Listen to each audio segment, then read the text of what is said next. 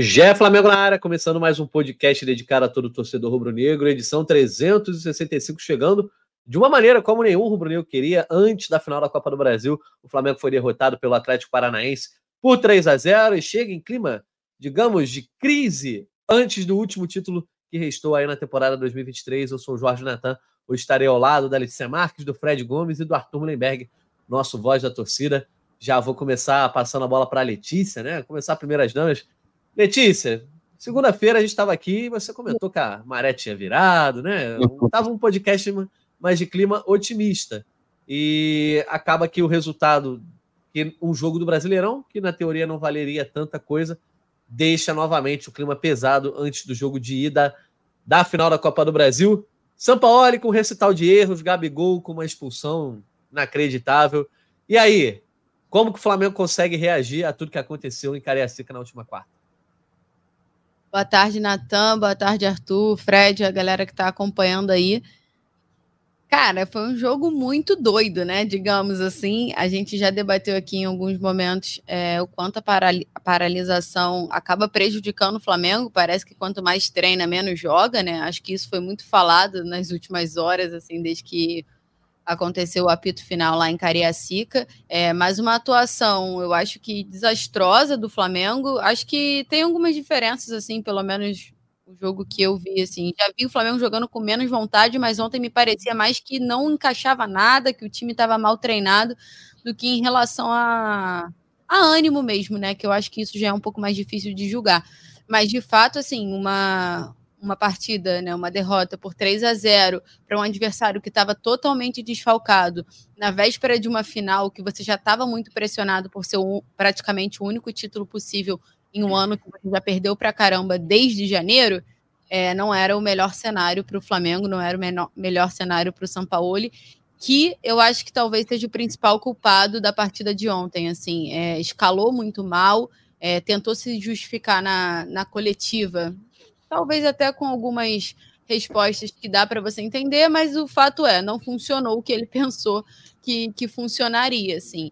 É, acho que trouxe para ele muito mais pressão do que, do que era necessário nesse momento, e aí agora acaba dando mais é, trazendo mais pressão para os jogadores também, né? A gente está vendo aí a, para quem está acompanhando, claro, a live, né? Para quem vai ficar só ouvindo o podcast não vai ver, mas assim, a gente estava passando agora o, o, lance da expulsão do, do Gabriel, que foi assim, não tem outra palavra além de patética, porque assim, não tinha a menor necessidade é, dele fazer isso e acabou prejudicando o time. O Flamengo jogou o segundo tempo é, todo com um a menos.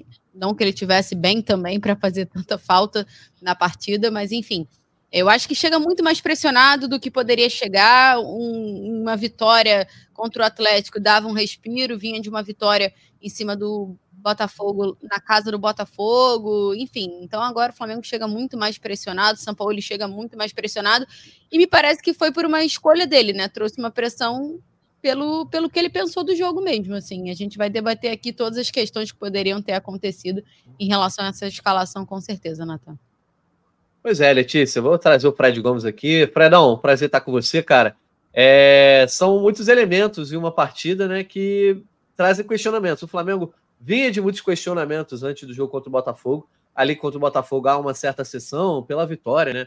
É, diante de um rival, líder do brasileiro, não havia perdido em casa. Mas diversos questionamentos voltam agora. Por quê? Questionamento ao Jorge Sampaoli, questionamento ao próprio Gabigol, né? Que além de tudo é, foi expulso dessa maneira que a Letícia já comentou. Questionamento à vontade ou não dos jogadores, até que ponto a briga, é, aquela briga que os torcedores têm nas redes sociais, quem é o maior culpado? É o técnico, é os jogadores, é a diretoria. Enfim, o Flamengo chega num clima de uma final em que não há afirmação de ninguém, ninguém tem confiança em nenhuma das pessoas envolvidas nesse Flamengo. Talvez só o Bruno Henrique, que não estava presente ontem e acabou poupado aí desse vexame, né? Fala, Natan, boa tarde, boa tarde, Letícia, Arthur. É, eu acho, Natan, assim, ontem foi um dia muito difícil para o Rubro Negro, mas hoje é um podcast muito fácil para nós. Entendeu? É muito fácil de você detalhar não só essa partida, mas o ano do Flamengo. O ano do Flamengo, é, até eu, eu vou até mandar um abraço para um amigo que falou que vai parar de ouvir a gente, que ele criticou, falou que a gente só bate na diretoria. Aqui, ó, vou dar um nome que eu acho importante para eu poder pontuar meu comentário. Roberto Costa. É, Roberto, você falou que está parando de de ouvir e assistir o GE Flamengo, porque a gente passa pano demais para os jogadores. Não, a gente não passa, a gente não vai passar aqui. É que a gente só coloca na conta da diretoria e do São Paulo. Eu acho impossível você não colocar na conta do São Paulo ontem, quando tinha cinco minutos de jogo, mesmo com o Flamengo naquela pressão ali, eu só via meu WhatsApp pulando mensagem, conversando com amigos, colegas. O, o Eric Faria falou comigo, quando eu estava vendo um pouquinho de troca de posição, o Eric falou: Thiago Maia tá de lateral esquerdo. Aí eu falei: não, não, calma aí, pô, vai trocar ali. Eu vi uma hora. Aí quando eu vi, não, o Thiago Maia estava de lateral esquerdo, Davi Luiz, quando eu vi o Davi Luiz na meia-lua. Eu falei: ah, pode ter sido um lance fortuito. Não, ele, ele fez uma salada, uma bagunça. Foi o que a Letícia falou, eu falei ontem no Twitter também. Ele trouxe para si uma pressão que não existia. Não existia isso. O Flamengo vinha de uma vitória contundente no, no Engenhão, no Newton Santos, no tapetinho, tirou aquela onda, desestruturou o Botafogo, flertou, mesmo com toda essa inconsistência, com esse ano horroroso, o Flamengo flertou com a possibilidade de desestruturar o Botafogo. Agora, tudo bem que o Palmeiras talvez busque o Botafogo, mas ia ser muito bacana para o torcedor do Flamengo talvez conseguir buscá-lo lá, porque o treinador botou cargo à disposição. Aí ele vai, ele coloca um, lado, um volante de lateral, um zagueiro de volante, tendo o Alan no banco. Enfim, não tem como não falar do São Paulo ontem. A, atuação do São Paulo é inacreditável ontem. Não tem como é, falar outra coisa. Assim, até nas atuações ontem que não fomos nem eu, nem Letícia, que demos foi da redação, que veio discutir com quem era responsável. Falei, é zero para o São Paulo, não tem como não ser, mas aí tem.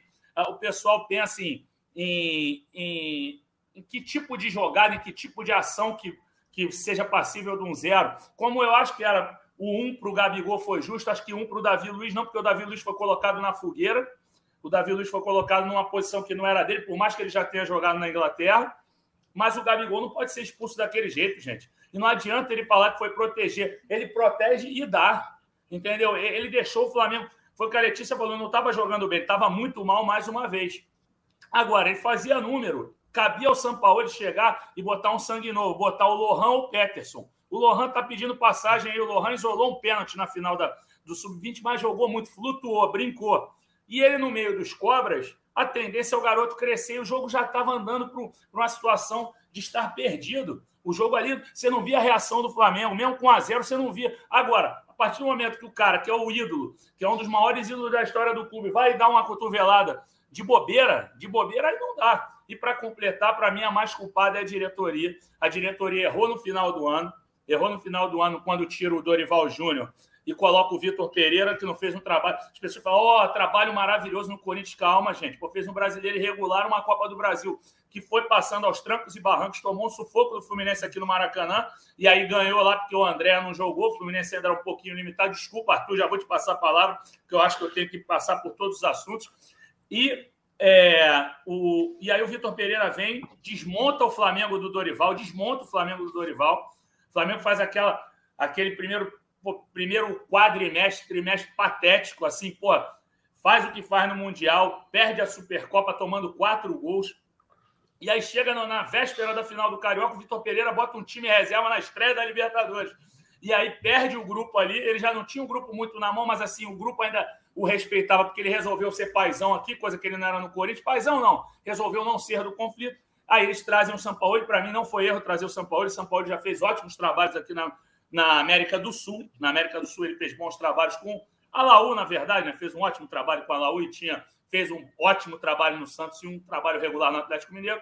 Mas quando acontece aquele soco do Pablo Fernandes no Pedro, ali acabou o vestiário. O vestiário já não era muito falante, o vestiário era calado já. O ambiente de trabalho do Flamengo não era tranquilo, não era um ambiente legal. Quando tem um soco de um superior num jogador em que os jogadores perdem a confiança e perdem a demissão do preparador, é óbvio que eles não iam querer continuar com o treinador. Então a diretoria é mais culpada por todos os erros na temporada. Contratou pouco, contratou só o Gerson e o Alan, basicamente. Ah, e o Luiz Araújo, perdão. O Rossi foi no início do ano, mas o Flamengo não tinha uma urgência no gol àquela altura. Contratou pouco. Então, para mim, mal culpada diretoria. Treinador agora muito mal, como o Vitor Pereira também foi muito mal. Para completar, os jogadores também muito mal. Desculpa aí, parei bastante, mas eu acho que tinha que ser eu, eu, tinha que ser amplo e abordar todos os assuntos na abertura. Depois a gente fala mais um pouco. Será que eu deixei algum assunto para alguém? Foi mal. Perfeito, Fredão. Você trouxe a linha do tempo aí completa do ano de 23, né, Arthur? É, Letícia e Fred deram destaques iniciais longos, mas certamente sobrou alguma coisa na mesa para você hoje, porque a gente estava conversando aqui, né? Bateu uma depressão em muitos rubro-negros aí nessa noite de quarta-feira, depois de uma segunda em que você estava super otimista aqui, até com a situação no Brasileirão. E aí, Arthur, como é que levanta, sacode a poeira e dá a volta por cima para estar no Maracanã domingo, 4 horas da tarde, impulsionando o time numa final da Copa do Brasil? Fala, galera, Lele, Natan, Fred, pessoal que está ouvindo. Prazer nenhum de estar aqui hoje, galera. Só vim porque eu sou obrigado. Na moral, foi muito depressivo o que aconteceu ontem. E como você disse, a gente segunda-feira estava até animadinho, achando que poderia, a partir de uma vitória contra o Atlético, o Flamengo renascendo brasileiro e buscar a diferença, aquela mística não deixou chegar, mas caiu tudo por terra. A gente viu que esse time aí dificilmente vai ganhar alguma coisa esse ano transformando a final de domingo, né? E, no outro domingo lá que vai ter, como dois programas de índio terríveis. Eu estou sem vontade até de trocar o ingresso, irmão. Apesar de ter sido muito caro, eu não estou com vontade nenhuma de ir, preferia ficar em casa, porque eu não vejo muita saída nesse time. Essa insistência em manter o Sampaoli, depois que o prazo de validade dele visivelmente se esgotou, talvez seja o maior erro da, da diretoria, maior não, né? Apenas o mais recente. Quando eu vi no domingo o Landim, lá na CNN, dizendo que estava feliz com o trabalho do Sampaoli, meu irmão, eu já meio que me preparei para o pior, sabe? Porque o, o Landim ficou feliz com o Abel também em 2019, lembra? Então, é assim, não dá. Ele, ele chancelando essa contratação, sendo o cara do presidente, a gente vê que o presidente não entende porra nenhuma de futebol e a gente está cometendo erros o ano todo. O Fred acabou de explanar tudo aí. Só não falou mal dos meus vídeos, o resto ele falou mal. Tá tudo certo, Fredão. É isso aí. Estamos, cara, estamos na lama. Domingo é uma incógnita.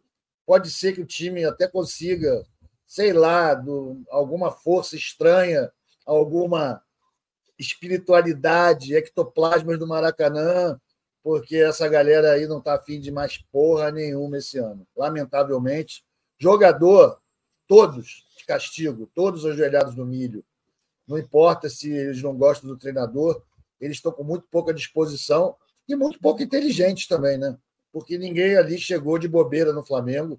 Todos têm um passado legal, todos mereciam ser sido contratados, mas não apresentaram nada durante o ano todo. Enfim, é isso. Desculpa aí a, a falta de graça dessa abertura. Sem problema, a gente entende. A galera está aqui também no chat acompanhando a gente ao vivo. Estamos ao vivo no GE, no YouTube, TikTok, Twitch. Uh, Juliano Vieira está com a gente. Arthur Bonfim, Jefferson Pereira, Walter Mexenes, Thiago Mendes, Raquel Magalhães, Randall Game, Alexandre Rebelo, Lucas Alves, Fátima Pereira, uh, Murilo Almeida, Robson Freitas, enfim, muita gente chegando com a gente ao vivo aqui Uh, pode participar quem quiser mandar aquela pergunta, aquela cornetada, aquele desabafo no chat do YouTube. Teremos até áudio da galera hoje, uma ocasião especial, né? Certamente o Brunego quer colocar sua voz para fora. Letícia, vamos falar por partes desse jogo e depois a gente para para olhar para o próximo domingo contra o São Paulo. Sampaoli, isso aí é meio que uma unanimidade que errou na escalação, botando o Thiago Maia de lateral, o Davi Luiz de volante.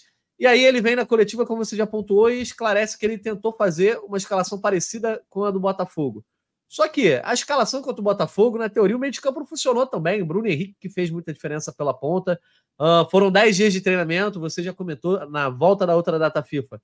Bragantino goleou o Flamengo por 4 a 0 Agora, na volta dessa, o Atlético Paranaense vence o Flamengo por 3 a 0 Quanto, o Arthur já tinha comentado aqui, ironicamente, de outras vezes: quanto mais tempo o São Paulo tem para treinar, pior para o time. Só que na prática isso está se revelando uma verdade. E mais do que isso, a gente não viu exatamente nada que dê para aproveitar desse jogo depois de 10 dias de trabalho, muito embora o Gabigol tenha, ele sim, passado um pano para o São Paulo depois, né? Exatamente, Natan. É, até lembrando essa, essa entrevista, eu ia falar coletiva, mas é que que o Gabriel fez não foi uma coletiva, né? Foi uma entrevista que o estádio lá em Cariacica não tinha estrutura de passar numa zona mista e tal, então o Flamengo aproveitou aquele a estrutura da, da coletiva que São Paulo daria logo na sequência. O, o Gabriel falou por ali né, daquela forma, então parecia que era uma coletiva. Mas naquele momento ele é até questionado e ele, de fato, sai em defesa do, do Sampaoli. E, se eu não me engano, pergunto a ele justamente sobre a escalação do, do Davi Luiz. E aí ele fala uma coisa que é, que é a verdade, né? Ele falou: vocês não assistem aos treinos, mas ele treinou dessa forma. E de fato, a gente não assiste, a gente não tem como saber o que, que o São Paulo pensa. Então foi, a gente foi pego de surpresa. O Fred conseguiu apurar pouco antes da partida que seriam é, teriam três zagueiros de ofício, né? Na escalação, mas não funcionou daquela forma, né? Porque a gente pensava que ele ia jogar com os três zagueiros ali, mas ele mexe essa formação, ele tenta justificar na coletiva. O Gabriel passa um pano de leve, eu até eu até quando eu vi o Davi Luiz de volante, tive a mesma reação do Fred. Falei, pô, não é possível, deve ser só aquele lance ali, né? Daqui a pouco a gente vê. E aí o jogo foi se desenhando daquela forma. E eu acho que é importante falar assim: o pulgar jogando de zagueiro funciona, mas não necessariamente o, um zagueiro jogando como o pulgar vai funcionar, que foi o que o, que o São Paulo ele tentou fazer, né? E o Davi Luiz não, jogava assim há muitos anos. É, ele treinou de fato, assim, eu tentei saber um pouco hoje de manhã e disseram que foi o que o São Paulo ele fez é, em boa parte do, das últimas atividades. Disseram até que ele treinou bem, mas falaram assim, não funcionou no jogo. Eu falei, é, dá para ver que não funcionou no jogo, né? Passou longe de funcionar no jogo.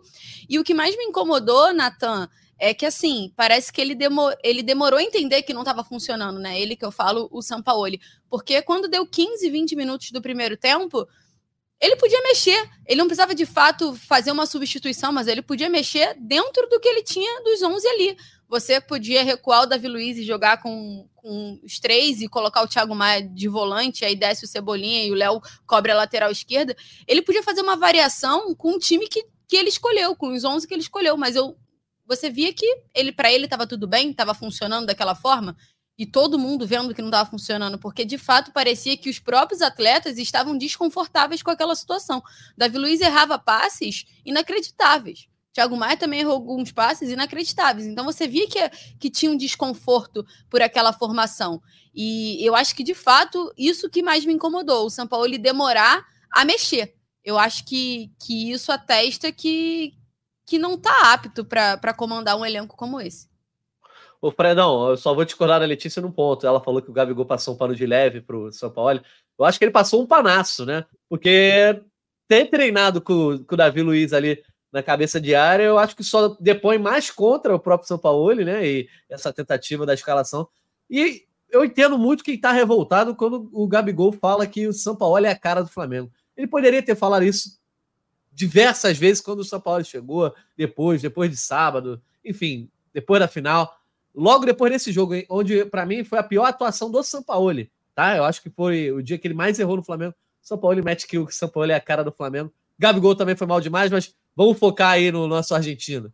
Me pare... Rapidinho, só um ponto, o Fred, antes de você falar. O discurso do, do Gabi parece de fato o discurso da boca do Landim, que é exatamente o que a gente ouviu que o, que o Landim pensa, assim, diversas oportunidades, diversas fontes diferentes que o Landim entende que o Sampaoli é a cara do Flamengo. Não à toa, é, ele vai dar, vai conceder a entrevista, concedeu, né, no caso, a entrevista à CNN, que o Arthur falou, e ele fala que ele tá feliz, assim. São Paulo podia ter a cara do Flamengo antes de estar no Flamengo. A, o, a passagem dele do Flamengo prova que ele não tem a cara do Flamengo, ou não conseguiu dar a, a, essa, essa cara a ele, né? Ao Flamengo, enfim. Então, assim, ele poderia ter antes, mas agora ele não tem. Então, não, concordo. Acho que, assim, é exatamente o que o Gabigol falou, foi o que você falou antes, Natan, que a Letícia falou, ele poderia falar quando ele chegou. Eu também olhava um maluco daquele que fica andando para lá e para cá. Falei, pô, vibrante, tem tudo a ver com o Flamengo, mas não tem, é, não tem a ver com o Flamengo. Ele não, ele não comemora gol, ele, ele não dá um sorriso. O, o, o Flamengo não é só vibração, o Flamengo é o futebol moleque, é aquele deboche legal. O cara do Flamengo gosta daquela brincadeira. Ele não tem nada a ver com o Flamengo, o São Paulo. Não tem nada a ver com o Flamengo. E o, o Gabigol nessa aí ele foi mal mesmo. Até falando com a Letícia, quando ele fala que, ele, que a gente não sabe nada, ele está sempre querendo dar uma estocada na gente. E eu acho que o fato da gente não saber nada é uma tristeza, é uma pena da gente não saber. A gente, na verdade, a gente não saber tanto quanto a gente deveria, da gente não estar tá mais no treinamento. Porque a gente ia poder conversar com eles, chegar e bater um papo. Olha só, malandro, não é assim não é, é você você está com uma visão, mas a gente, a gente não está aqui para te, te, prejudicar, a gente não está aqui para te perseguir, a gente não está para te sacanear. Só que aí fica nessa, o cara tem um microfone, ele vem atacar a gente, a gente não tem direito de resposta. Já passa para o próximo repórter. Entendeu? Com certeza a gente não sabe 50% que rola lá dentro. A gente sabe muita coisa porque a gente é bem informado. Graças a Deus a gente porra, tem uma equipe legal aqui de repórteres. Temos repórteres da televisão, temos a ajuda sempre do Caê, que é um cara que sabe uma porrada de coisa de Flamengo ainda. Nós sabemos bastante coisa, só que tudo, como eles sabem, a gente não sabe. E tem muitas coisas que a gente sabe que a gente não pode publicar porque vão desmentir a gente, a gente não vai ter como provar. Mas já falaram, pra, por exemplo, desses problemas todos que eles têm no, no, no vestiário. O vestiário do Flamengo hoje em dia está realmente. O clima é terrível na, no, no, Flamengo. Não é porque ganhou do Botafogo que melhorou. Continua, o clima é ruim lá. Entendeu? Não tem. O, o, o que passam para a gente é o seguinte: bom dia, boa tarde, cada um para o seu canto. Não tem risada, não tem brincadeira. Flamengo está aí prestes a ser o segundo maior Copa, campeão da Copa do Brasil. Pode se tornar o, o pentacampeão da Copa do Brasil e o clima é de velório. Se o Flamengo for campeão, eu aposto que a torcida vai protestar na hora do título, eu não tenho dúvida. Agora, quando foi campeão brasileiro sub-20, a torcida xingou Marcos Braz e Landim depois do apito final. Então, pô, a entrevista do Gabigol foi muito ruim. A entrevista do, do São Paulo também é uma brincadeira. A entrevista do São Paulo. São Paulo, ele comentando, ele fala que só perdeu o jogo da Libertadores. Precisava perder mais algum, cara? Então, meu irmão, parece que ele não tá mais nem aí, entendeu? Quando você faz uma escalação daquela, é assim, parece que você não tá nem aí. Porque, por mais que o cara saiba, ele falou que ele quis fazer o plano do jogo com o Botafogo. Mas não adianta você montar, você fazer a formatação da partida contra o Botafogo e botar um volante que não tem profundidade de lateral esquerdo, coitado. O Ayrton Lucas não tem chegada. Entendeu? Então, pô, não, não existe isso. E assim, o outro erro, Davi Luiz não, não jogava ali naquela posição há 200 anos, estava jogando de costas. O Pedrinho, que sabe muito mais de bola do que nós quatro aqui, e o Diego falaram isso na transmissão. Os dois falaram: ó, o Davi Luiz está jogando, está recebendo a bola de costas, está se enrolando todo. Então, Davi Luiz foi colocado no Marapuca ali. Thiago Maia foi colocado no Marapuca. Eu volto a falar o que eu falei no início. Eu sei que eu estou me alongando hoje e corroborando o que a Letícia falou poderia ter mexido. E eu falo de novo, mexesse com os moleques. Botasse o Lohan, o jogo estava perdido já. Botava o Lohan, botava o pé, botava o Mateuzinho, o Wesley, que eu sempre defendo, sempre defendo o Wesley. O Wesley estava mal ontem. O Mateuzinho tem que jogar também. Entendeu? E aí, porra, enfim, meu irmão, não dá. As entrevistas, ó, entrevistas péssimas. Ambas entrevistas lamentáveis. É, já rolou o que rolou no campo, né, Arthur? E ainda vem essa pá de cal, digamos, com, com as entrevistas. Mas o Fred Gomes, eu acho que só está alimentando aí teu pessimismo e é pegando essa questão que ele trouxe do clima, né? Isso é visível dentro de campo também. Quando o Flamengo leva um gol, enfim, diante de todas as adversidades que o Flamengo já passou em vários jogos nessa temporada, há uma apatia geral, assim. Quando o jogador adversário faz o gol, um levanta a mão para pedir o impedimento, os outros se olham. Não há uma briga, não há uma, não há uma disputa. Não há ninguém para chegar no São Paulo e falar, pô, São Paulo, vamos mudar aí, filho. O que, que, que, que tá acontecendo aqui? Essa apatia dos jogadores, é óbvio que o São Paulo, para mim, também é o maior culpado ontem pela escalação, por tudo que errou. Mas os jogadores também, eles não têm reagido às adversidades é, da forma que se espera de um time competitivo como o Flamengo, que está prestes a jogar uma final, né? É, Data, esse time do Flamengo, a gente já falou isso aqui antes, é um time frouxo, né? A gente já viu que tem mínima capacidade de reação, é um time que tem dificuldade e depois que toma gol já diminui a intensidade, se apaga, não tem capacidade de fazer virada, de, de empolgar a torcida. E o erro ali, cara, começa lá em cima. A gente já falou bastante sobre isso, né? Daqui era um ano para fazer transição que não foi feita, de estar com o elenco envelhecido, desgastado, relações sociais também devem estar desgastadas. A gente não fez o que tinha que ter feito desde 19 e chegamos aqui em 23 dessa maneira. E o Sampaoli, para mim, isso é o mais grave de tudo, de tudo, galera. Eu concordo com tudo que Letícia e Fred falaram, que o Natan pontuou, mas o cara insistir em escalações sem a presença de um meia armador é algo inconcebível.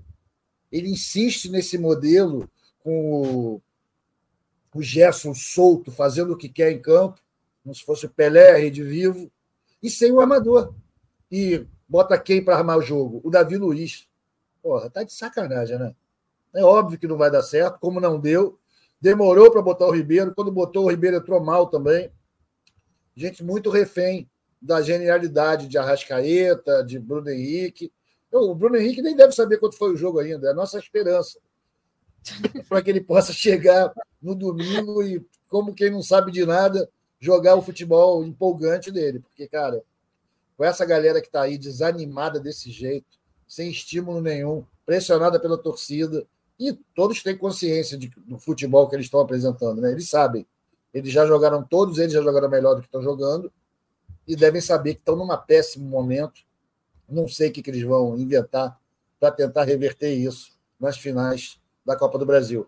E se ganhar a Copa do Brasil, que é uma impossibilidade, né? uma improbabilidade muito grande, é porque o São Paulo também é muito ruim, né, galera? O São Paulo também é um time irregular, também é um time brasileiro, também é um time que um dia tá bom, no outro dia tá mal, não consegue ganhar um jogo fora de casa. Mas se o Flamengo, por acaso, ganhar a Copa do Brasil, aí que já era mesmo.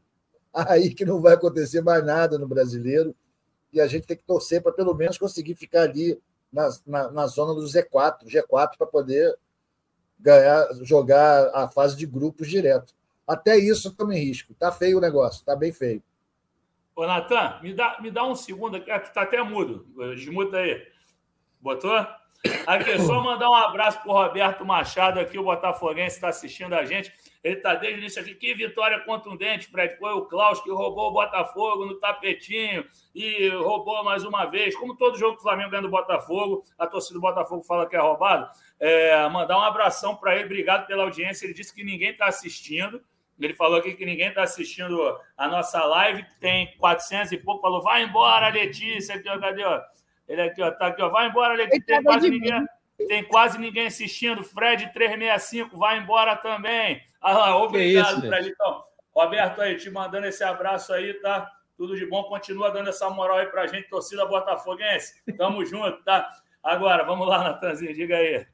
Não, eu vou, vou dar espaço aqui, já que você já deu espaço aí para quem é anti-flamenguista, vou dar espaço para os rubro-negros, né? Trazer primeiro os comentários que tem no chat. Já vou pedir aqui para o nosso diretor Bruno Mesquita, para Raquel Guarino, deixarem na agulha aí os áudios da galera. Ó. Arthur Bonfim, dizer que o São Paulo tem a cara do Flamengo é o fim da picada. Modesto Júnior, quem disse que o ano de 2023 seria inesquecível para o Flamengo acertou em cheio, mas pelos motivos errados. Curol, o São Paulo está fazendo bizarrices desde que chegou. A torcida sabe faz tempo. Apenas os analistas táticos é que descobriram isso só ontem. Não é bem assim, não. Muita gente já estava dando porrada no São Paulo há muito tempo. Murilo Almeida, sempre os mesmos erros, sem volante de saída, melhor marcação. Gerson armando o jogo, Vitor Hugo morto. Thiago Mendes, boa tarde. Alguém tem alguma fórmula não alcoólica para tirar esse jogo da memória? Abraço a todos, saudações rubro-negras aí. Uh, e tá o seu João Carlos aqui, ó, dizendo que mesmo com essa vergonha de ontem tá aqui. Seu João Carlos, né? Pai do Fred Gomes. Seu João não pode, né? João Carlos, pai, pai do Fred pai. E a dona Luciana também. Luciana Marques, mãe da Letícia, está aqui com a gente. Olha só, pode rodar então os áudios aí da galera. A gente estava muito tempo, né? Porque quando tá ao vivo aqui é meio complicado de rodar os áudios, né?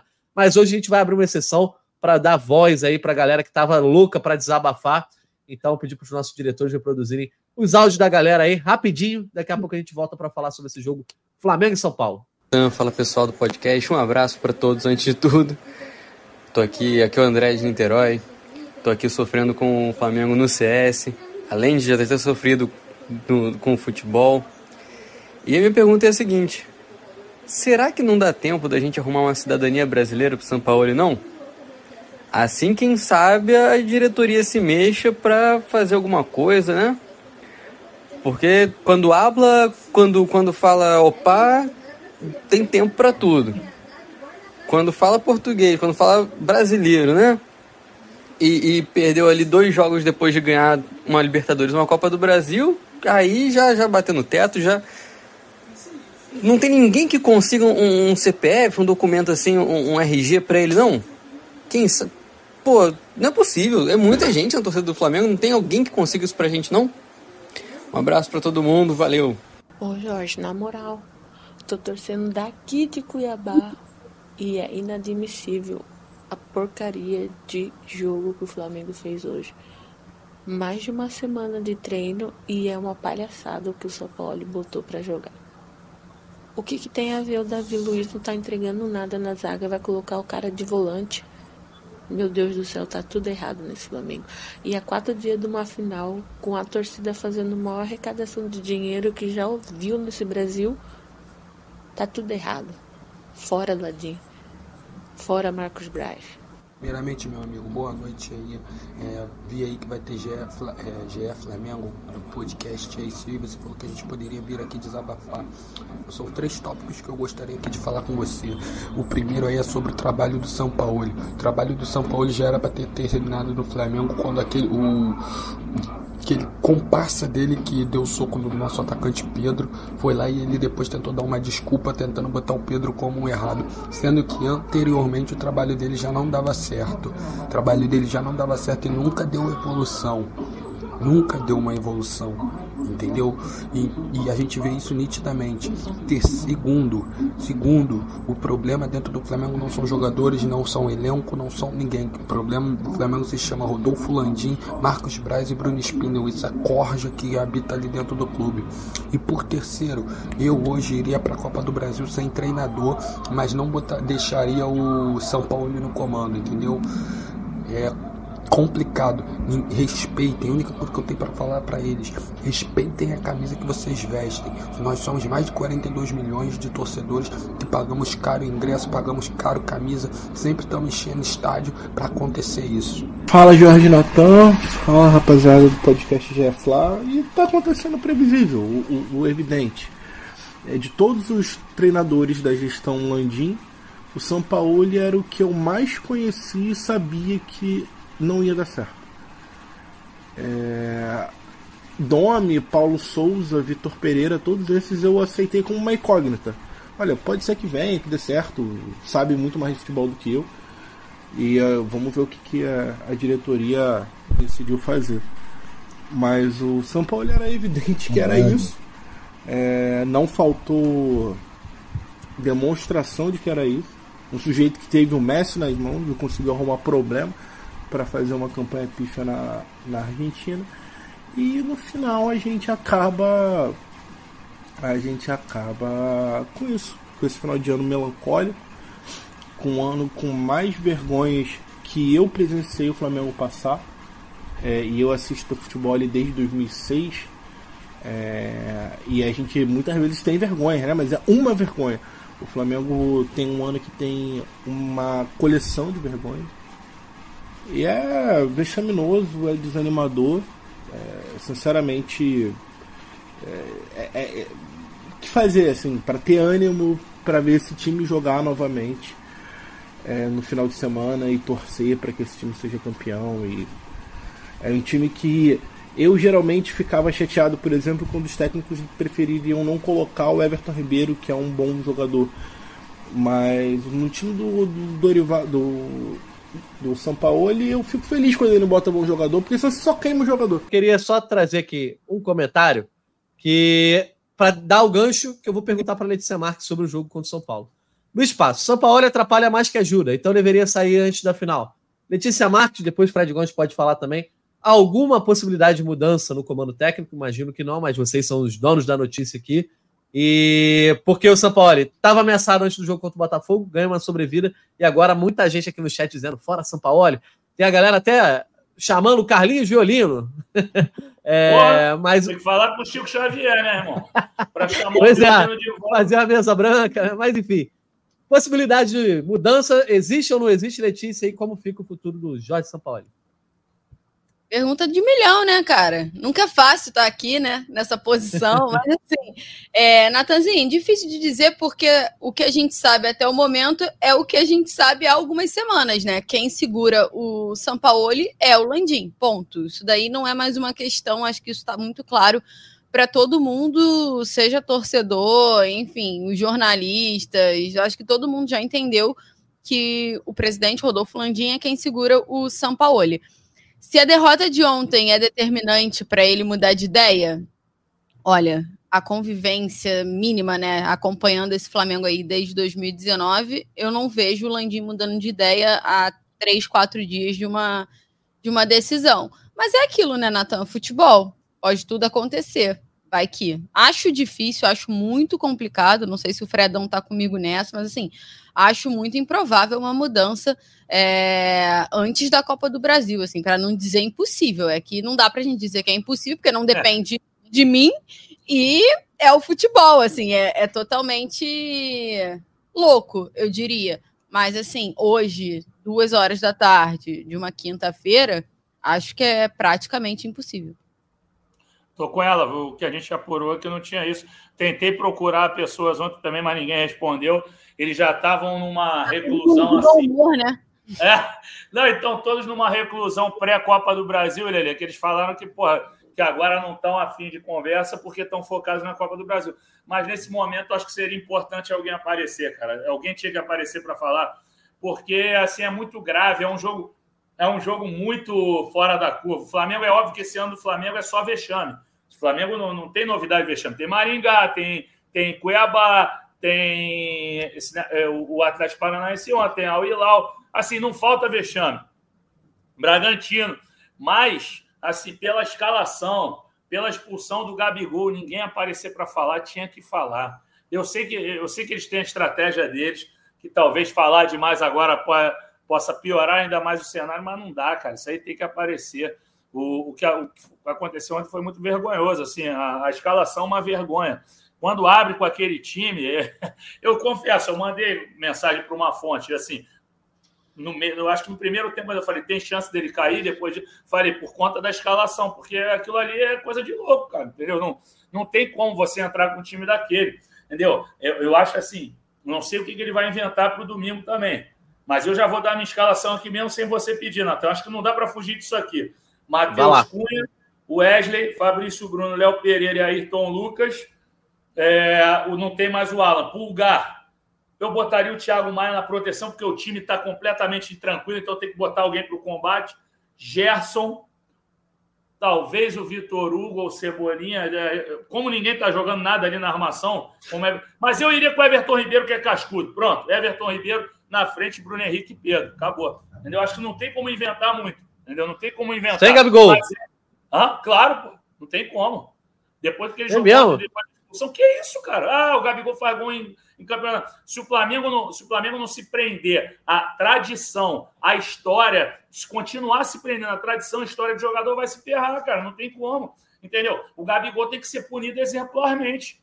Ele, ele, ele teve uma expulsão ontem inacreditável. Ele não, ele não, não ajudou durante o jogo. Ele está numa fase ruim. O Pedro também não fez uma grande partida, não, mas o Pedro ainda chutou duas bolas no gol, fez umas inversões, mas não é uma atuação é, excepcional, longe disso. Ontem ninguém dava para dar mais de nota 5, ontem, talvez para o Gerson. O Gerson ainda tentou alguma coisa, mas depois também sumiu, depois que o time tomou um couro. Então, assim, é com o Pedro, claro, pô. Gabigol. Agora, se o Pedro jogar mal no primeiro tempo, tira o Pedro, bota o Gabigol e assim vai. Entendeu? Tem que ter a variação. Ousado, hein, Arthur? Você concorda com essa escalação do Fredão? Se, se sai a, a escalação com o Gabigol ou sem o Gabigol, te deixa mais feliz ou mais triste? E a Letícia arrumou um namorado no chat, ela, o Emerson. Que isso, gente? que isso, cara? Como é que pode? Vai lá, Artuzão, daqui a pouco a gente fala aí nos comentários. Cara, eu tô... Fred Gomes está revoltado com o Gabigol, mas porra, ele vai jogar domingo, irmão. Não tem jeito. Vamos botar o cara em cima dessa tradição de que ele é o cara das finais e tal. Tá jogando nada. Mas a verdade é que ninguém no time está jogando nada, né? Então, isso aí acaba relativizando as péssimas atuações dele. O Pedro é outro, que também teve as chances dele, não soube aproveitar. E aí, porra, a gente sabe que o cara é bom, sabe que os caras são bons jogadores. Entram e não resolvem. De quem é a culpa? A gente já sabe. Um esquema que não facilita a vida de ninguém. Um time amalucado, que não tem menor consistência. E é isso. Cara, o, o, o Sampaoli, ele saiu do Flamengo lá no jogo do Atlético, depois que o maluco lá deu soco na boca do Pedro. Depois daí, o São Paulo já estava fora, galera. É só o corpo que vai ali. Eu, para mim, ele está cagando e andando. Deixa muito a responsabilidade dos jogadores se organizarem dentro do campo. As escalações dele não fazem sentido. Então, para mim, ele já estava demitido ali, de fato. De direito, continua no cargo, mas já era. E o Flamengo talvez esteja fazendo isso para economizar uma multa rescisória, que eu acho também que é besteira, o Flamengo não precisa disso, é superavitário, o departamento de futebol tem dinheiro sobrando. Mas a verdade é que já era, galera. O São Paulo, a passagem dele pelo Flamengo já acabou. Ainda que venha vencer a Copa do Brasil, que é bastante improvável, tem menor diferença. Ele já era, não vai ter outro cara. O Flamengo deveria estar procurando já alguém bacana para fazer um trabalho legal em 2024. Que eu acho que essa diretoria aí deve estar trabalhando em silêncio nisso daí. Porque ano que vem é ano eleitoral e esses malucos são doidos pelo poder. Doidos pelo poder. Então, essas especulações de Tite, é possível que estejam tentando fazer um negócio desse que vai totalmente contra a tradição do Flamengo. Né? Não tem nada a ver com o Flamengo Tite. Mas é capaz dos caras botarem um, porque é incriticável, veio da seleção e não sei o quê. Enfim, cara, eu estou sem paciência nenhuma a diretoria para os jogadores do Flamengo. A única maneira deles saírem menos machucados dessa temporada 2023 é vencer essa Copa do Brasil. E que ainda, vamos dizer, não fez mais que obrigação. O ano foi jogado fora, no lixo. Desde que mandaram o Dorival embora, está se desenhando, está se confirmando todo mundo. Os mais pessimistas estão se confirmando a cada semana. E é para mim, que sou da turma dos otimistas, a vergonha, porque eu tenho que reconhecer os pessimistas estavam certos. Pois é, e tem muito pessimista no chat aqui, ó. Thiago Fonteles. São Paulo está entregue, jogadores perdidos. É difícil trabalhar numa empresa que está uma zona. Não consigo culpar os jogadores. Renato dos Santos. Ontem foi para todo rubro-negro temer o que pode acontecer no domingo com esse nosso treinador. Humberto Moraes. Arthur, acho que domingo vai ser para fazer um churras, beber, torcer a moda, né? E jogar para o universo que vier virar sem otimismo algum. Walter Mexenes, acho que nem em 2003, quando decidimos a Copa do Brasil contra aquele Cruzeiro histórico, chegamos para disputar uma final com a autoestima tão baixa e a sensação de que ser campeão será uma proeza. Gustavo Lacombe fala a mesma coisa. Não me lembro de chegar tão desanimado para uma final como essa. E o Brado X, se a gente for para as penalidades, acho muito bom. Na boa mesmo. E aí, Letícia? Pergunta, mais uma pergunta que você gosta, aquelas difíceis de ter resposta.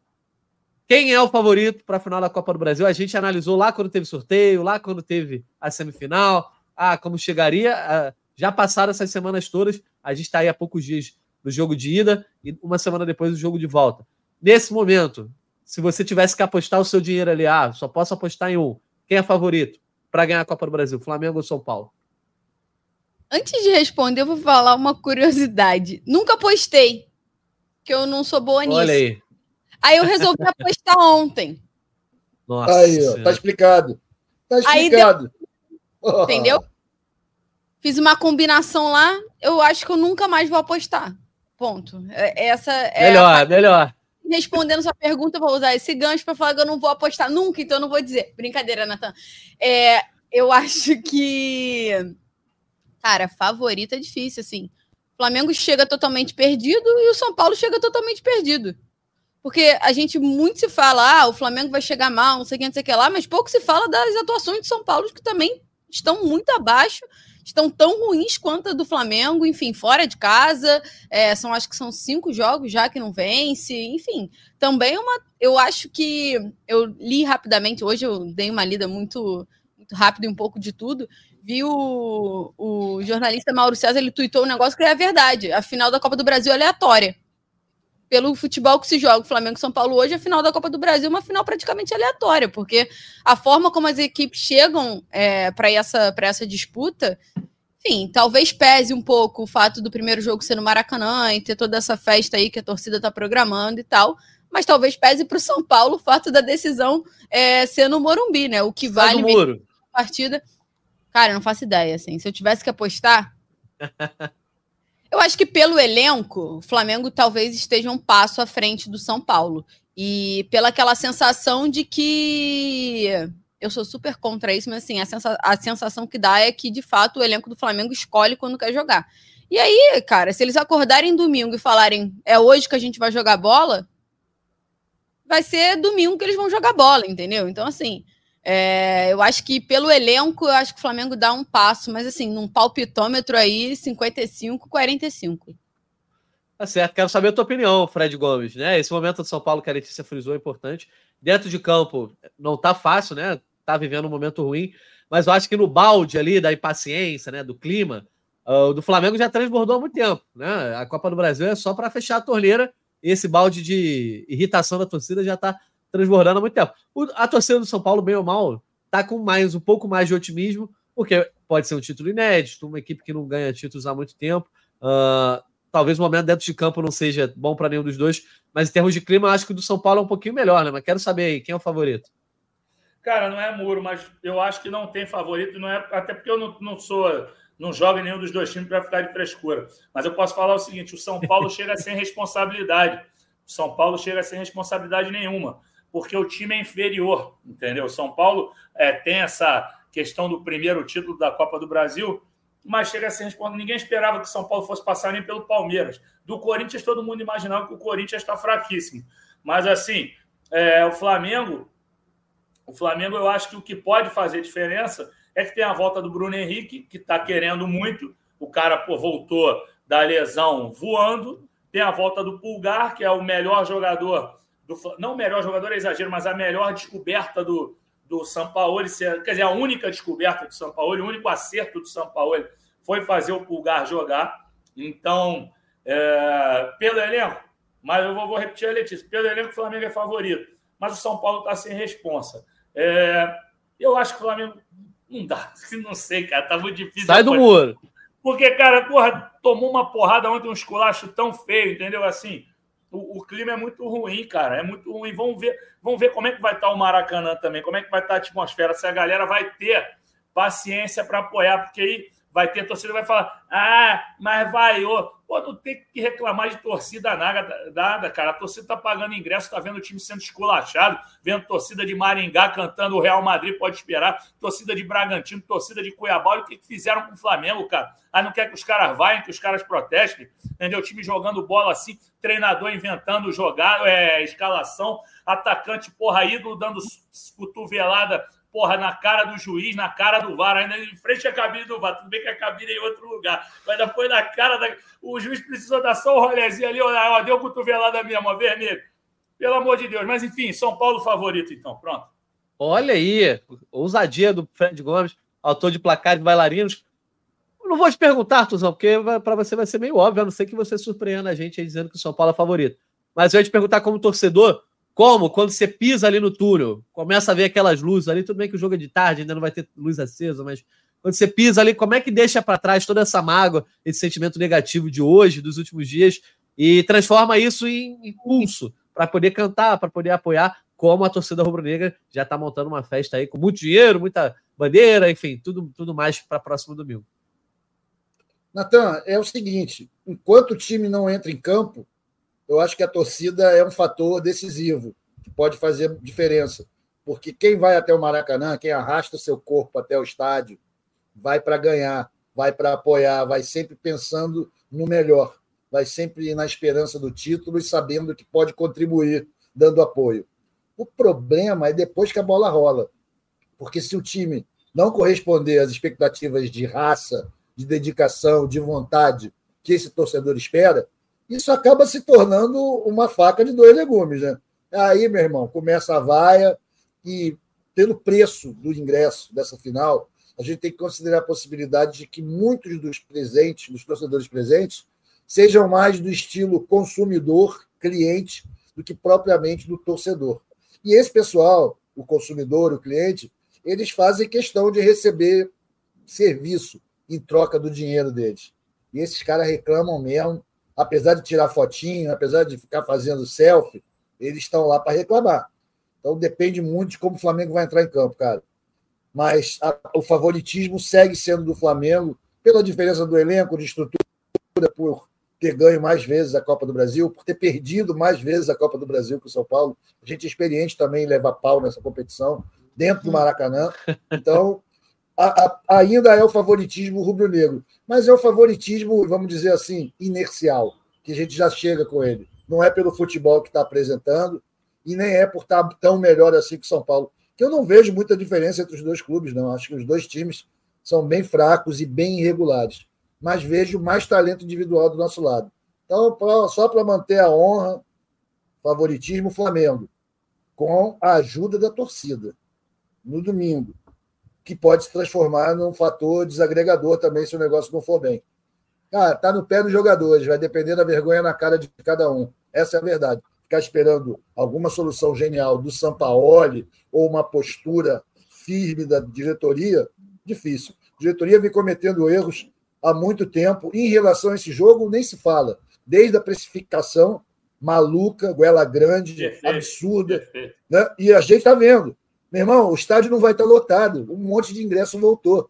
se foram os cambistas, se foi esse cliente que não está confiante, não importa. A verdade é que a gente tem uma final de Copa do Brasil, em que o Flamengo há anos no Maracanã para jogos irrelevantes, não vai estar lotado, porque o nego botou um olho grande enorme, cobrou um preço abusivo. Está aí o resultado. Torcida dividida, time sem prestígio e a diretoria execrada por todo mundo, tirando os seus correligionários. Então, complicadíssimo. Mas o favoritismo ainda é do Mengão. Boa, eu vou sair do muro também. Vou dar favoritismo para o São Paulo pelo fator casa no jogo de volta, porque eu acho que o Flamengo, nesse momento, não tem nenhuma confiança, acho, para ganhar domingo. Óbvio que pode ganhar de dois, três. Isso aí a gente viu na Copa do Brasil contra o Fluminense, por exemplo, como essa chave muda muito fácil. Mas eu acho que se o Flamengo sai do Maracanã com um empate, não consegue vencer o primeiro jogo, é muito difícil que ele conquiste esse título no Morumbi. Então, por isso, eu acho que o São Paulo, mesmo que ele venha para cá no Maracanã, não consiga um resultado positivo, ele em casa eu acho que tem um clima mais a favor. É, só por isso que eu boto São Paulo como favorito. Embora o Flamengo com esse elenco era para ser favorito em todos os títulos, todas as finais. Mas nesse momento tá difícil acreditar. Vamos pro bolão para a gente fechar. É... Letícia Não, Marques. Vai fechar. Hoje um. Hoje um vexame desse merecia mais tempo de programa. Uma horinha só é então, pouco. Olha só, ainda vai ter show de abraço, ainda vai ter muita coisa, tá Fredão. Vamos, vamos, dar os abraços que a torcida hoje. Eu até tinha falado dos amigos que pediram abraço aqui. Eu falei, Pô, meu irmão, mas hoje com esse clima não tem clima para abraço. Mas, pô, a torcida, coitada, merece ser abraçada hoje. Claro. Depois de passarem a mão nas costas dela ontem com, aquela, com aquele resultado, com aquela escalação, com aquela expulsão. Vamos então, palpite. Daqui a pouco a gente então abre aí para quem quiser falar, até porque tem questão né, de, de política hoje. Não sei se os nossos setoristas querem comentar alguma coisa aí sobre o Flamengo, a política rubro-negra hoje. Uh, mas que vale falar assim, quer que passe rapidinho o que, que vai acontecer hoje para a galera que está ouvindo ou depois a gente fala do palpite? Pode ser, dá o palpite aí, a gente fecha aqui o São Paulo, depois a gente fala da política, pode ser? Ah, fechou. Então ah, dá aí seu palpite, Letícia. Caraca. 3x1. Flamengo, né? É. Tem que especificar, né? Porque. É, tem que. Esqueci, desculpa. 3x1 o momento atual tem que dizer o que está acontecendo, né? Para quem vai placar 3x1 para Letícia. Se eu fizesse 3x1 para o São Paulo num jogo de ida, no Maracanã, de uma final, o Arthur ia me expulsar desse podcast, né? É, o São Paulo nem viaja para São Paulo. Que é isso. Olha só, Arthur, vou te deixar. Fala o que quiser. Vou te deixar para o final do palpite como mérito de quem é líder. Aí pode dar o palpite por último. Fred Gomes, você que caiu para a segunda colocação aí, Dá o teu palpite. Cara, por incrível que pareça, por mais que o Flamengo sofra gol todo o jogo, é, e por mais que eu tenha falado que o São Paulo é favorito, vai ser 2 a 0 o Flamengo. Eu já dou o palpite da volta, vai ser 2 a 0 aqui, 2 a 0 lá, o Flamengo vai ser campeão. o Fred diz que o São Paulo é, é favorito, é? O Fred fala, pegado de 4 a 0. Bem, beleza. Você acha que eu vou dar palpite contra o Flamengo numa final, porra? A, a torcida já tá triste. Eu vou, eu vou cometer uma trairagem com o meu torcedor que me acompanha aqui. Tá maluco? 2x0 Flamengo. Tá certo. Já anotei aqui. Então vai lá, Artuzão. Teu palpite aí para esse primeiro jogo da final. Meu palpite para a final. Eu vou jogar que nem os caras lá que ficam no surf, marcando outro surfista na, na bateria, né? Eu vou no mesmo 2 a 0 do Fredão que aí, caso dê certo, eu continuo mantendo a minha vantagem de um pontinho. Vamos de 2 a 0. Sem muita convicção, mais na técnica, mais para atrapalhar na marcação dobrada aqui em cima do amigo Fred. Acho que se for 1 a 0 já tem muita coisa para o Rubro Negro comemorar diante de tudo que tem acontecido. Pô, Letícia Pradão, vamos pagar falar sobre... para todo mundo, tá avisado. Quem me encontrar lá no Maracanã, eu estou pagando de para geral cerveja, se for 1 a 0 só para vocês saberem Olha aí. da minha confiança no time. Quero ver Coisa boa, hein? Né? Aí agora sim. Ah, quero ver me encontrar. Vai de bolena, de máscara. Letícia e Fred, vamos lá, dar uma repassada aí só para a gente falar sobre a votação né, que vai acontecer hoje com relação ao clube, à política. Então, vocês são os donos da notícia, podem ir lá. Vai lá, Fred. Tu... Ah, vou, então vamos embora. Não, hoje vai ter uma votação lá do Conselho Deliberativo que vai tratar é, do aumento do, do mandato do presidente Primeiramente, isso não influencia no mandato do Landim. Vai ser votado se o mandato do presidente vai aumentar para quatro anos sem reeleição. Então, é, isso aí tem gerado muita discussão. Também tem o dispositivo, né, Letícia, do, da questão do, dos, de, de, de, figuras que exerçam cargos públicos, deputado, vereador e tudo mais, que não, possa, não possam concorrer à, à presidência do Flamengo. Então, isso impacta, por exemplo, no Eduardo Bandeira de Mello, ex-presidente, que, por mais que ele já tenha deixado claro que ele não pretende, que ele não pretenda é, disputar a próxima eleição, ele está sendo impedido por isso. Então, a, a, a, os correligionários do Bandeira entenderam isso como uma manobra, como uma retaliação, como uma forma de afastá-lo. Também isso impacta no Braz também. Agora, a gente... É verdade, não, não. Perdão. Ah, então não. não. Então, assim, é porque essa parte da, da, parte de candidaturas, é, candidatos com cargos públicos, políticos, desculpa, ela é um pouco complicada de pensar, porque assim, ela não, ela só vale para presidente e para vice-presidente geral, porque ah, são cargos que são eleitos.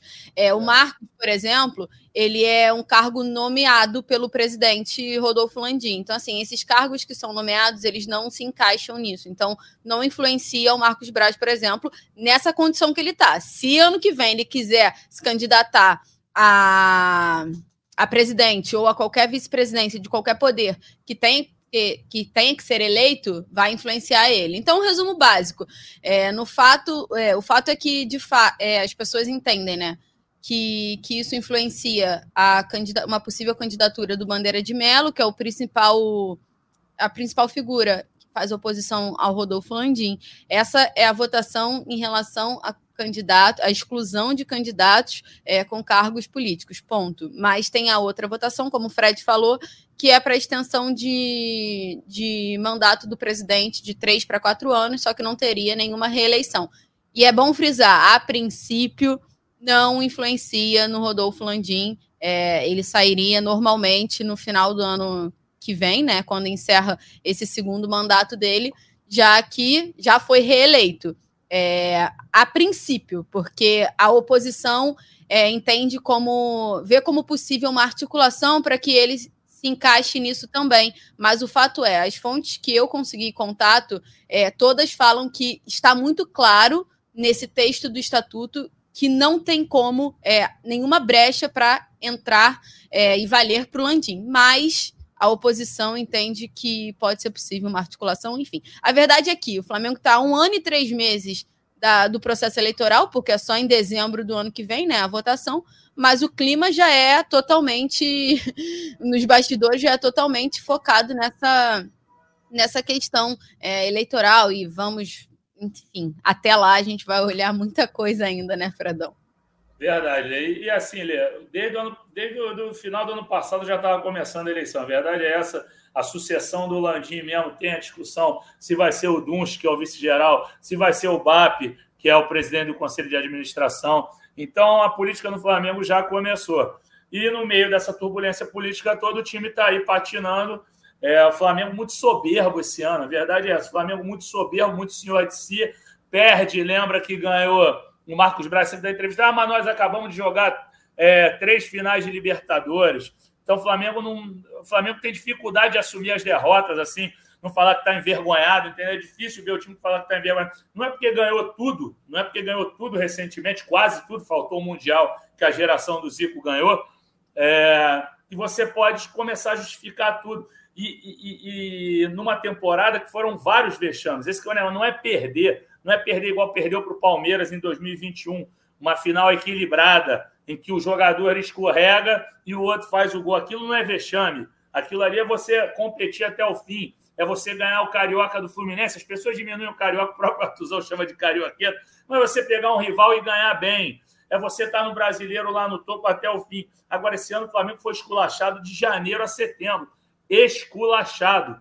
Entendeu? foi contra o Al Hilal, foi contra o Maringá, foi contra o Bragantino, foi contra o Cuiabá, foi Porra, precisa o... rodar a faca, Fred. Tu já enfiou mas, essa é, faca, mas, precisa mas, rodar. Mas é preciso Porra. repetir, Artuzão, é preciso repetir. Ontem um amigo meu, grande amigo meu, inclusive de muito tempo, trabalhou com, com o Natan também. Eu posso falar o nome dele que ele não está mais na área, o Genilson Júnior. Ele veio até falar comigo, Fredão, pô, esse título que o Flamengo foi atropelado você não acha que está muito pesado? Eu falei, irmão, foi humilhado. Eu, eu não estava trabalhando à noite. Eu não estava trabalhando. Mas eu falei, porque assim, pô, semana de decisão, você não acha que a Globo está pegando pesado demais? Eu falei, não, pô, acho que a Globo está mostrando o que aconteceu e até um respeito ao Flamengo falar que foi atropelado, porque está mostrando que esse time foi esculachado mais uma vez.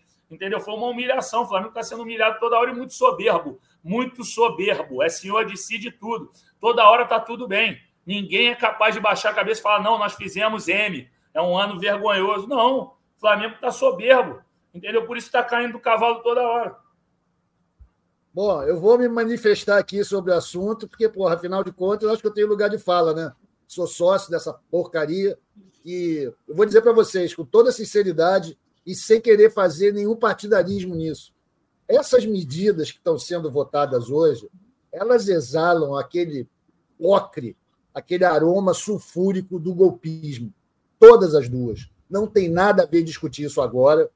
O Landim, a gente já sabe que ele gosta do poder.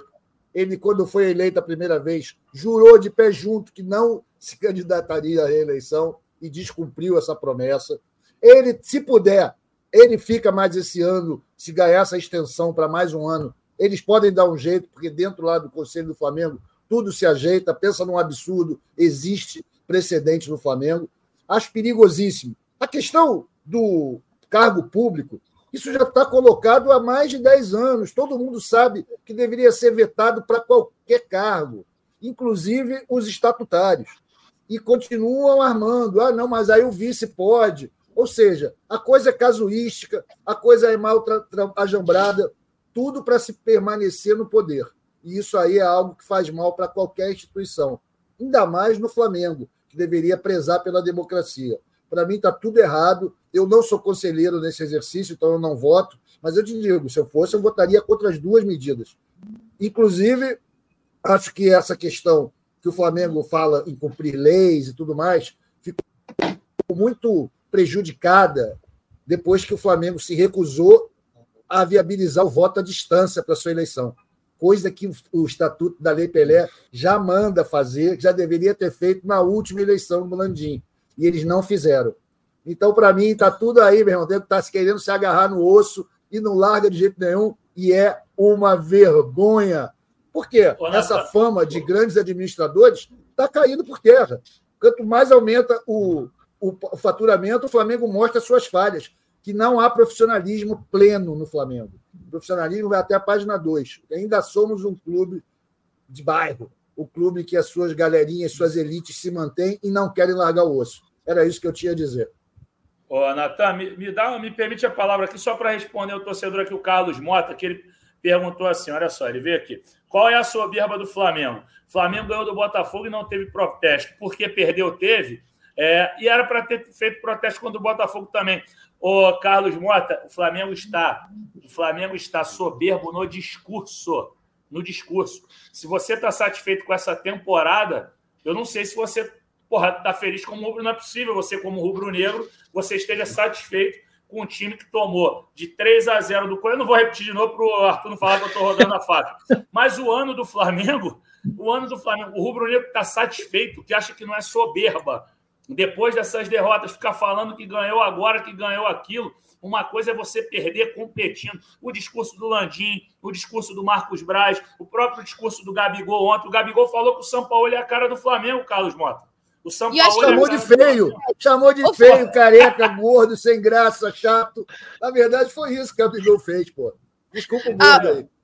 Tem uma, tem uma declaração do, do Gabigol ontem que eu acho que é o que fala dessa soberba. É, perguntam a ele se por que o torcedor deveria acreditar que contra o São Paulo na final vai ser diferente. E aí ele fala assim: ah, essa resposta é muito fácil, porque eles acreditaram que a gente ia virar um jogo em três minutos e a gente foi lá e virou. E, cara, eu acho que isso. É, essa resposta aí, pelo amor de Deus. Isso, sabe? Porque você vai ficar preso numa parada que aconteceu em 2019 Muita coisa já aconteceu desde então, enfim. Ok, beleza, virou o jogo em três minutos, histórico, conquistou a Libertadores depois de 300 mil anos. Ganhou um campeonato brasileiro em 2020, fazendo uma campanha absurda também, que ele botou o regulamento embaixo do braço, não foi, não tomou um cartão amarelo em, sei lá, 15 partidas, fez 300 mil gols e foi campeão. Beleza, mas assim, tá passando, gente. Fez gol na final que perdeu em 21, ok. Fez o gol do título em 20, dois, ok também, mas assim, vai ficar preso nesse, nessa parada para sempre. E eu acho que é daí que, Carlos Mota, a gente fala dessa soberba, porque não foi só o Gabigol nessa resposta. É o Marcos Braz em algumas zonamistas que passa e fala e repete, enfim, em outros discursos, o próprio Landim quando aparece, várias questões que, que a gente pode falar como uma soberba do Flamengo ao longo desse 2023, que é um acúmulo de erros de, de decisões assim absurdas desde, o, desde janeiro. E, cara, é isso, assim. Não tem muito o que falar. É, essa conversa é aparece quando o time está mal, galera. Esse tipo de posicionamento, essa soberba, esse volta ao passado, justificar o que foi feito. É porque estão mal. Se estivessem bem, ninguém estava falando nada. Estava tudo ótimo. Essa que é a verdade. Um ano jogado fora, temporada horrorosa, o bilhão de faturamento fez muito mal para o Flamengo, porque mostrou que não adianta nada você ganhar um bilhão se na hora de gastar você não sabe o que fazer. É isso, olha só, é, o Carlos Mota discorda, o Edinaldo Souza dá razão o Fred Gomes, assim como eu tinha achado, ah, o Paulo Alexandre Amorim Uh, o Emerson Silva dizendo que eu tô com sol, na verdade, tô muito gripado, tô aqui lutando só por causa do GE Flamengo mesmo. Estamos aqui ao vivo. É e a Carla dizendo: Arthur, deixa rodar a faca, nós aguentamos, é na vitória na derrota. É isso aí. É, o Arthur me jogou contra a Carla. O Arthur me jogou contra a Carla porque falou que eu tô rodando faca. Eu tô só repetindo em respeito ao torcedor do Flamengo a falta de respeito que tem sido feita com o torcedor o que o Flamengo. Eu sou teu fã, Fred Gomes. Porra, eu sei que você é, mas é que ela, ela, ela interpretou como você me jogando contra eu, que sou teu fã agora. Porra, eu não estou contra o torcedor do Flamengo aqui, na verdade. Eu estou, na verdade, falando o que, que o Flamengo está sofrendo. Não é porque teve bem ano passado, Carlos Mota, que é normal tomar a quantidade de goleada tá tomando. É isso que eu ia falar tem um comentário assim: ah, o Flamengo tá. É, esse ano, o próprio Carlos Mota, esse ano o Flamengo tá, tá mal de verdade. Ano passado tava mal também. Não foi um ano muito bom também, não. É verdade, Tanelli, é verdade. Foram três meses bons. É. E olhe lá. Eu, Quatro meses. Final, não, o final, Fred, ali de setembro para frente, com o próprio Dorival, o Flamengo ganha as duas competições, mas não joga bem. É. Olha só, a nossa diretora. Está pedindo para né? Para finalizar. Quer, vai lá, o seu último comentário. Para com a farofada, vocês aí. Não. Pare com a palhaçada, eu quero acabar o programa. É, não, mas o, o que acontece é o seguinte: é, não, que foi o que a Letícia falou no final. Acho que a última grande atuação, até o Noel fez uma matéria semana passada, foi aqueles 4x0 contra o Vélez. Depois passou com São Paulo com certos apuros, por mais que esse 3x1 e 1x0, apuros é exagero, mas assim, não jogou grande coisa. Mas, assim, porra, óbvio que foi um ano. Eu tinha falado aqui, pô, ganhou Libertadores e Copa do Brasil, pelo amor de Deus. Só que esse ano é vergonha. Esse ano... E, e, assim, só é cobrado lá em cima quem apresentou lá em cima. O Flamengo está batendo no teto todo ano, então vai ter, vai ter cobrança de time vencedor, de time que, porra, de geração histórica. O, Gabri, o Gabigol é cobrado porque ele é um dos maiores artilheiros da história do clube. Porra, se fosse o Mateusão, a gente não ia estar falando do Mateusão. Alguém falou de Cebolinha hoje? Alguém falou do Cebolinha? Porque o Cebolinha, a torcida não espera mais nada do Cebolinha. Mas do Gabigol, a torcida espera. E aí o Gabigol dá uma entrevista daquela, é expulso daquele jeito. Só se cobra do Gabigol porque o Gabigol é o cara. Esse que é o negócio. O Flamengo precisa dar uma resposta para a torcida, dar um título para a torcida e fazer um resto de campeonato brasileiro digno. Aqui eu encerro minha participação. Valeu, Natanzinho. Valeu, Artuzão. Valeu, Lelê. Valeu, ó. Vai ter os abraços aqui na reta final, só para trazer aqui, ó. O Carlos Mota tá dizendo que entende que a gente não é flamenguista, assim como o Deco Ramone. Quem Até de vocês quatro é Flamengo? A gente não tá para ser flamenguista, vascaíno, botafoguense nem tricolor. Aqui a gente é profissional. Quer ver flamenguista, bota no canal dos youtubers de flamenguista. Vai no paparazzo, eu vai tô, no... Eu tô, porra. É, o, o Arthur é Flamengo. Vai no... Você quer ver mídia segmentada e com todo respeito, aí você vai no paparazzo, você vai no Flazoeiro, você vai no Gustavo Henrique dando choque você vai, vou falar de todos aqui, se eu lembrar. Vai na coluna do Fla. Ali, aqui a gente não está para ser Flamengo, aqui a gente está para falar a verdade. Vamos fechar então, ó. A galera tá tentando descobrir o nosso time. O que importa é que o Arthur Mullenberg é Flamengo. É, Zac Martinelli dizendo que o pré-treino do Fredão bateu no podcast, está no 220. Uh, Alice Gonçalves, só ouvindo o GE Flamengo para aliviar o sofrimento. Um abraço para Fred, Arthur, Letícia e Natan. Obrigado pelo trabalho. Heriberto Aparecido, manda um abraço para minha mãe Dilma, que está fazendo aniversário hoje. Um abraço para dona Dilma aí. Feliz aniversário para ela. É, enfim, Ah, Vamos lá, eu show- quero mandar abraço também. Eu sei que tem que acabar, mas pô, é que eu tinha prometido nos abraços. Que, Rapidinho, vai lá. Cinco segundos, cinco segundos, vamos lá. Deixa só que eu errei o Instagram aqui, eu entrei no pessoal. Vamos no profissional agora, vamos embora. É, abraço pro Ataíde Júnior, parceiro lá do Recife. Abraço pro Alain Marinho, abraço pro Roberto Costa, que eu mencionei no início, Juliano Vieira, Doutor Aldi, Renan Carrara Coimbra, Anderson Ferreira, Zac Martinelli. Zac Martinelli pediu, manda um, esposo, manda um abraço para minha esposa Iraci Amorim, a maior pé frio de Cariacica. Por favor, tá maluco? O cara entregando a esposa, pelo amor de Deus, isso é sacanagem. Valeu, rapaziada, os abraços dados. Desculpa aí qualquer coisa, tamo junto. Igual narração de jockey, amigo. Isso aí, ó. É isso. Então, também rapidinho, ó. Abraço pro Leandro Lainete, que mora em Portugal, ficou acordado até 4 horas da manhã para ver o jogo. Rodrigo Bueno, que mora em Orlando, diz que não perde um podcast, só não mandou áudio para não acordar a patroa. Falar em áudio, os áudios que foram ao ar aqui, ó, foram do Ricardo Nespoli, Rodrigo Ta- Taveira, Alan Teixeira, o Di Rosa, o Wilton Cardoso. E agora, quem estiver ouvindo a gente aí nos agregadores, vai entrar também mais quatro áudiozinhos aí que vieram depois do Fly Guys, Pati Oliveira, Faixa Preta 03 e Renato Velto. Fala Natan, galera do GE Flamengo, dureza falar do dia de hoje. Para minha sorte, eu decidi não ir ao jogo do Flamengo, mesmo morando em Vitória, né, pertinho de Cariacica, porque esse time não merece que a gente gaste dinheiro com ele. E dito e feito, passamos vergonha. O Sampaoli parece que está querendo entregar o cargo e a diretoria do Flamengo não quer receber. E meu amigo, bota qualquer um ali. Sinceramente, ah, mas e aí? E agora na Copa do Brasil? Ele devia ter sido demitido no momento em que o parceiro de copo dele deu um soco no jogador. Esse cara não dá, não é treinador pro Flamengo. Sinceramente, eu diria que não é treinador de futebol. Tem que acabar, sinceramente. Irmão, meia-noite e meia, chegando em casa agora, vindo lá do Kleber Andrade.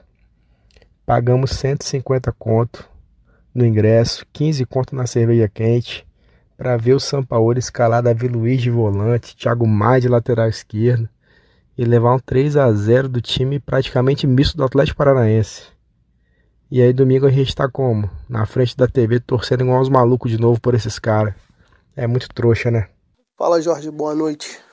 Alan Teixeira falando. Então, quase o filme se repetiu. Por que quase? Um gol seria o filme repetido. Data FIFA, atuação do Flamengo, horrível, desastrosa. Por um gol o filme não se repete. Jogadores têm culpa? Talvez, merecem ser cobrados. Mas e a diretoria? Quem escolheu o técnico? Quem mantém um técnico? Quem banca o técnico? Não aparece, não bota cara, não fala? Só aparece nas horas boas? Na final do, do Brasileiro agora, contra o Palmeiras, Landim estava lá distribuindo medalha, tudo bem, tudo certo. Viemos uma partida contra o Botafogo, líder, invencível em casa. Uma ótima campanha, excelente campanha, ganhamos, deu um gás.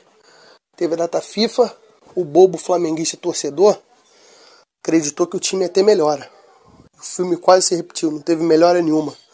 Atuação desastrosa, horrível. Mais uma escalação totalmente diferente.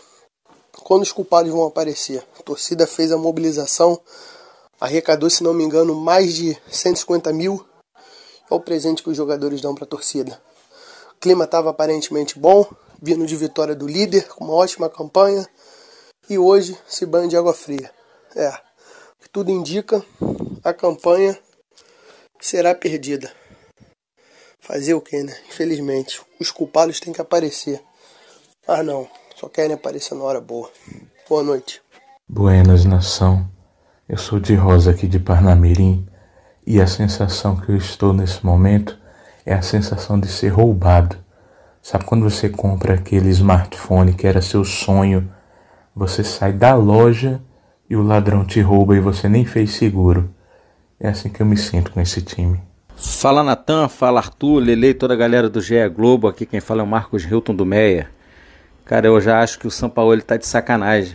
Parece que ele tá sabotando o time de propósito e chutou o balde. Então, dessa forma, eu acho que era melhor pro Flamengo ir para essa final sem técnico. Coloca o time para se organizar sozinho, coloca qualquer um ali, porque com esse cara dirigindo o time nessas finais, a gente corre um sério risco. Tá bom? Forte abraço aí, galera. Vamos torcer e vamos com a força do manto para a final. Arthur Mullenberg, vou deixar para você aí destaque final antes do jogo contra o São Paulo no próximo domingo, decisão da Copa do Brasil. Bom, meu destaque primeiro é o seguinte: abraço é o cacete, galera. Não tem motivo nenhum para abraçar vocês. Estou revoltado. Foi uma péssima noite ontem. Estou indo muito mal para essa final do domingo. Vou esperar aí que as coisas da vida consigam me motivar para no domingo chegar lá animadão. Hoje eu estou zero animação, nem troquei o ingresso ainda. Mas é isso, aqui é Flamengo, né, meu irmão? A gente no perrengue cresce, a gente na crise floresce. Vamos ver se essa tradição, pelo menos esta tradição, o Flamengo consegue manter no domingo e honra a torcida que estiver presente e que estiver acompanhando pela televisão, é óbvio, é com uma vitória e com uma atuação digna do manto sagrado, com vergonha na cara, com jogando bola, e com vontade. É isso. Um abraço para Lelê, Fredão, Jorge, galera do backstage. Quem estava ouvindo até agora, obrigado. Tamo junto. Calma, Fredão. Tô calmo. Boa, valeu, Artuzão. Olha. Silva também, ó. Ele falou que eu não mandei abraço, mas não mandei para o entregador de água que para devolver a gata. Pô, ele falou que ontem. É, ele falou que ontem foi um dia muito ah, ruim para ele que além da derrota, o entregador de água roubou a gata dele. Porra, que Com todo respeito, Emerson. Não tô rindo do seu drama, não. Porra, era gato preto, ou, a gata era preta, Emerson. Falam que gato preto dá azar, né, pai? de repente, ó, de repente levou o gato preto, pessoa que é supersticiosa, e aí Exato. você. Dificilmente, dificilmente a gata faz alguma coisa contra a vontade dela, vocês sabem é, disso, né? É isso. Ô, Letícia. Vai recuperar, Emerson, vai recuperar. A gata vai voltar, a tua felina vai voltar, irmão. Tamo na torcida, Emerson. Letícia, fecha aí teu destaque final, que eu vou deixar pro Fred Gomes encerrar, que hoje ele tá on fire no 220. Vai lá pro teu destaque final, Letícia. Rapidinho, meu destaque final vai ser só uma, uma opinião mesmo, assim. Eu acho que quem estiver no Maracanã na, no domingo tem que apoiar, assim. Eu acho que a partir do momento que a bola rola, tem que ter o apoio da torcida. Se quiser protestar antes, beleza, todo direito. Mas, assim, a bola rolou, irmão. Tem que apoiar. Quem tá ali tem que apoiar. O torcedor, o jogador precisa disso também. E eu acho que é a maior demonstração que o torcedor pode dar para o clube nesse momento. Então, acho que os protestos, a partir do momento que o apito acontecer, tem que ficar para trás e a torcida que estiver lá presente tem que apoiar. Fechou, Letícia. Então é isso. Destaque final da Letícia. Fred Gomes, no 220 aí, encerra o nosso podcast. Ah, vou mandar um abraço pro Carlos Mota, né? Que ele tá ali de novo. São Paulo perdeu ontem sem jogar nada também. Porra, cara, aqui não é GE São Paulo, meu irmão. Aqui um abraço pro Guilherme Valido, meu irmão e meu amigo. Porra, que tem esse sobrenome quase do Valido, herói do título de 44, tá assistindo a gente. Felipe Gaspar, meu irmãozão, também tá na área aqui, entendeu? Então, um abraço para essa galera. E que o Flamengo, que a gente possa trazer boas notícias na segunda-feira não sei se o podcast esse vai ser no domingo ou não, não lembro se esse agora vai ser. Sei que o da final vai, ó, já fizeram, Letícia aqui, o Natan fizeram. Só para trazer a então, informação, Fredão, podcast do próximo, depois do jogo 10 horas, né? segunda-feira, 10 horas da manhã. Verdade, acabei lembrando aqui. Mas é isso, um abraço para o Carlos Mota aí, é isso, um abraço para todo mundo. É, tamo junto e a gente está aqui para falar a verdade. Valeu, rapaziada. Valeu, Fredão. Um abraço para você, um abraço para Letícia, para Arthur Mullenberg, também para Bruno Mesquita, Raquel Guarino, que estiveram aqui conosco. Passamos muito do tempo, vamos levar uns porra aqui, mas tá valendo. Né? Um jogo aí diferente. Antes da final da Copa do Brasil. Domingo tá lá. Flamengo São Paulo, Maracanã, jogo de ida dessa grande decisão. E a gente volta na segunda-feira, às 10 da manhã, para repercutir tudo que aconteceu no Maracanã. Um abraço para todo mundo que nos acompanhou ao vivo aqui, também quem está nos ouvindo aí no podcast, todos os agregadores. Quem está ouvindo o áudio depois, vai entrar mais uns áudios da galera aí então curtam também as opiniões, os desabafos rubro-negros. E segunda estamos de volta. Contamos com a audiência de vocês às 10 da manhã, ao vivo, em todas as plataformas. Valeu, galera. Um abraço e até a próxima. Convite para falta, cobrança!